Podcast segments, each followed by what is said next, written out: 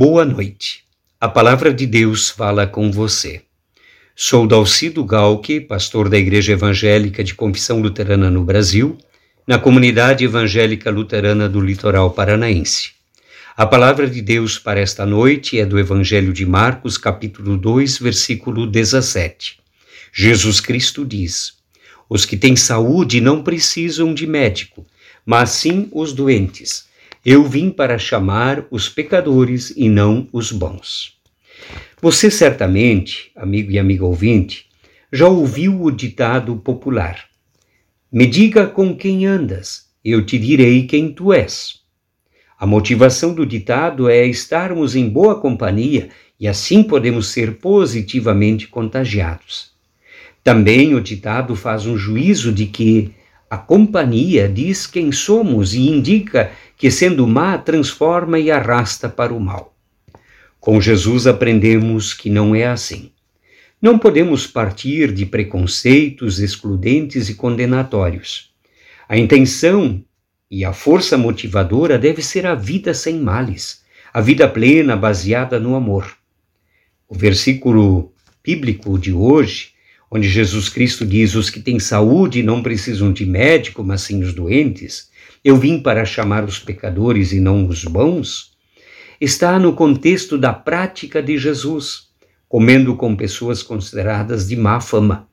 Jesus e os discípulos, segundo os mestres da lei, que eram do partido dos fariseus, estavam em má companhia. Com eles estavam muitos cobradores de impostos e outras pessoas de má fama. Por isso fazem a pergunta: por que ele come e bebe com essa gente?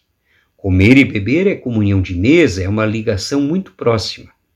A resposta de Jesus é clara e direta e mostra qual é a sua missão. Os que têm saúde não precisam de médico, mas sim os doentes. Eu vim para chamar os pecadores e não os bons. Assim Jesus define sua missão e a nossa missão. É o convite para o reino e é para todas as pessoas. Está aí o nosso desafio missionário.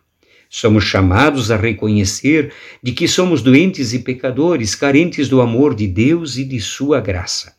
Sendo agraciados com esta fé, não conseguimos mais ficar quietos e acomodados. Somos convidados a compartilhar e animados para falar desta felicidade e alegria para as outras pessoas. Que assim seja. Convido para orar. Graças te rendemos, Senhor, pelo dia que tivemos. Nem tudo foi tão belo, mas de tuas mãos recebemos. Obrigado porque não vieste para os bons e sem pecado, e sim para os doentes, pecadores que clamam por teu amor. Mesmo assim, reafirmamos e pedimos: fica conosco, Senhor, e nos cuides nesta noite. Nos protejas de todo dano e perigo. E se assim for da tua vontade, nos desperta do sono reparador para um novo dia. Amém.